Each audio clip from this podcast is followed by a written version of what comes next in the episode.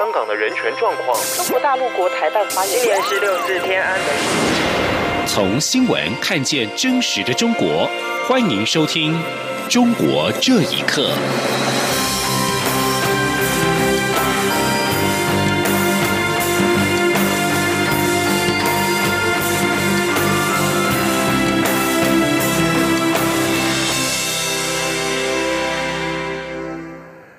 各位好，欢迎收听《中国这一刻》。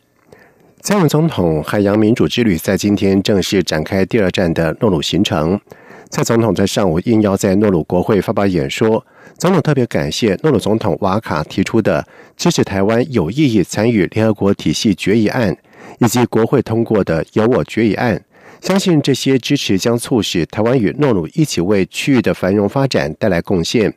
这两项决议案都强力表达支持台湾有意义参与国际组织的立场。诺鲁国会更对台湾人民拒绝一国两制的意愿表达尊重立场。记者王兆坤的报道。蔡英文总统在诺鲁国会的演说中表示，这一次造访除了重申两国过去几年深化的伙伴关系外，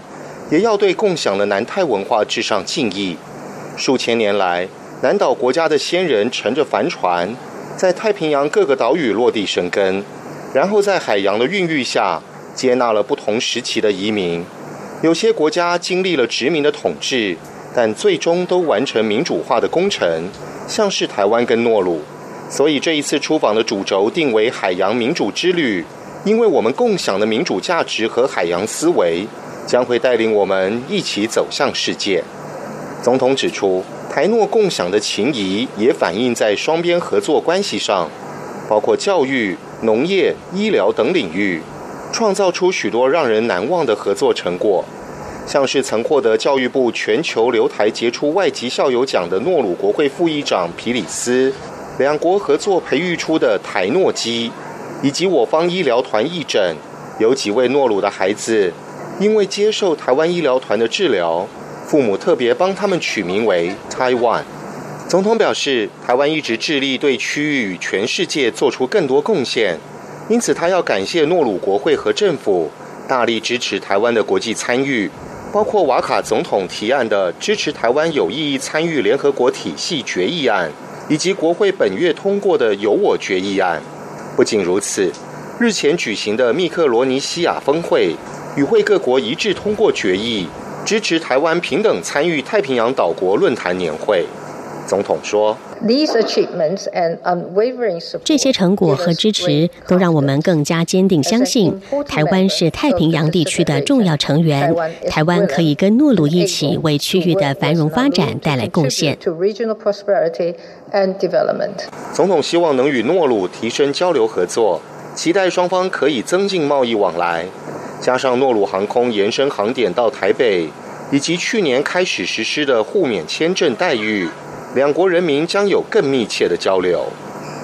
总统强调，台湾跟诺鲁共享对于永续发展的承诺，但是我们也要时时刻刻提醒自己，没有一个国家可以独自完成这项任务。另外，还要提醒自己，历史将站在坚守立场以及信守承诺的人们那一边。瓦卡总统提案的支持台湾有意义参与联合国体系决议案，除了盛赞蔡英文总统的出色领导外，也强力表达了力挺台湾人民的决心。至于诺鲁国会的由我决议案，则重申了两国共享的价值与紧密关系，更对于台湾人民拒绝一中原则、一国两制的意愿，表达诺鲁国会的尊重立场，同时也反对中国对台武力威吓，并承认台湾是一个主权独立国家的事实。中央广播电台记者王兆坤在诺鲁的采访报道。蔡总统并且代表台湾人民致赠财运大勋章，表彰诺鲁总统瓦卡对于提升两国关系的杰出贡献。而正在太平洋友邦诺鲁访问的蔡英文总统，在今天跨海接受了广播节目的专访，在被问到高雄市长韩国瑜会晤中联办仪式的时候，表示外国人会觉得很奇怪，台湾人明明反对一国两制，为何地方首长会跑去中联办？主持人问目前是否无法可管，蔡总统表示这个事情很严肃，会请陆委会研究法规是否可管，如果没有，就来想办法。记者欧阳梦平的报道。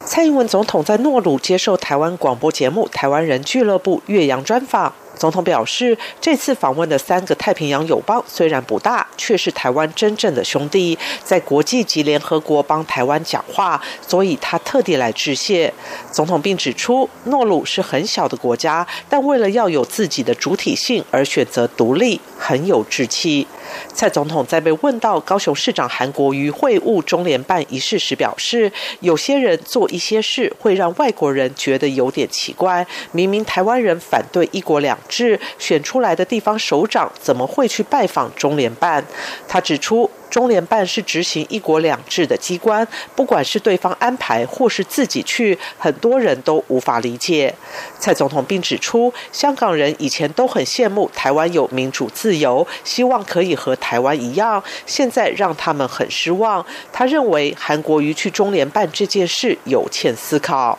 总统也对韩国瑜说，在与对方见面时，应该说明自己的态度。他说：“伊咧选举的时阵吼。”伊都有讲，呃，伊足在意中华民国呀。嗯。啊，伊即马就有一个机会去甲对方见面。嗯。啊，若到有机会甲对方见面，就爱甲对方讲伊，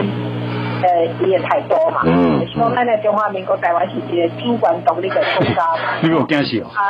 啊，叫这个总统莫过来打压咱台湾的国际空间嘛。总统并指出，陈菊在高雄市长任内去中国访问时，曾经对中国官员提及马总统。他希望韩国瑜这次与对岸接触，也要说出台湾人的共同期待。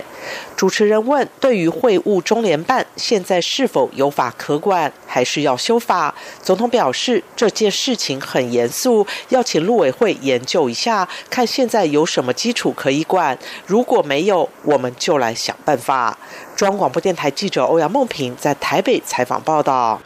而另外一方面，对高雄市长韩国瑜会晤港澳中联办以及国台办主任刘杰一，陆委会也在今天表示，此涉及到极其敏感的政治行为，引发了外界许多的猜测。因此，陆委会已经建请内政部联审会同意，要求韩国瑜返国之后，限期到联审会说明，以示外界的疑虑。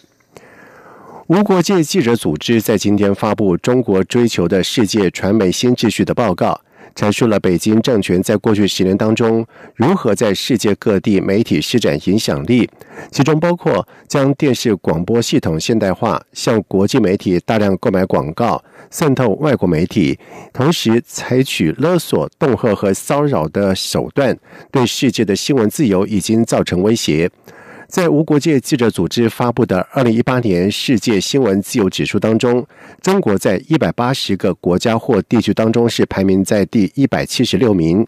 无国界记者组织并且表示，北京以恐吓跟暴力阻止译者，从自由撰稿人到主流媒体、出版社到社群媒体平台，这一只看不见的手可能深入新闻产制的任何的环节。而报告当中也提到，北京政府如何影响台湾媒体。无国界记者组织并且表示，台湾一直是中国不实资讯的主要操作标的，并且提到，台湾驻大阪外交官苏启成自杀身亡的原因，似乎和北京政府扮演谣言的肇事者有关，进行一场巧妙安排并且极有效的不实的资讯战。无国界记者组织并且表示，台湾政府虽然在事后厘清这个谣言是由于位于中国的内容农场流出，而之后在中国的宣传媒体包括了《环球时报》以及观察者网，而在台湾的社群讨论版 PPT 上面大肆的流通，而台湾媒体也在未经核实的情况之下，大量转载这则留言，让不实的资讯不断的被扩散。国际人权组织人权观察在日前呼吁全球高等教育机构抵制中国政府破坏海外学术自由的活动，并且发布包括拒绝设立孔子学院以及公布来自于中国政府的资金等十二条行为准则供大学采用。人权观察中国部主任索菲·理查森并且表示。由于学术自由已经受到中国严重的威胁，西方各大学应该采取措施，确保来自于中国的学生真正享有学术自由。请听以下的报道。总部设在美国纽约的人权观察表示，目前有许多研究中国的学者被中国拒绝签证、校园被监视等问题，但很少有人会采取行动解决这些问题来保护学术自由。因此，呼吁世界各地的高等学府应该抵制中国政府破坏海外学术自由的行为。人权观察并发布了十二条供大学采用的行为准则，其中包括记录中国政府直接或间接的骚扰、监视或威胁校园学术自由的事件，并拒绝设立孔子学院以及公开所有从中国政府机构获得的资金等，以应对中共对学术自由的威胁。人权观察中国部主任索菲·理查森更强调，应该要让大学意识到学术自由已经受到中国严重的威胁。西方各大学应该采取措施，确保来自中国的学生或学者能够像当地人一样，真正享有探索学术话题以及参与辩论的自由。旅美中国学者夏叶良指出，西方的一些大学研究机构已经被中共所左右，学术自由受到严重侵蚀。他举例说，二零一二年他在史丹佛大学胡佛研究所做访问学者，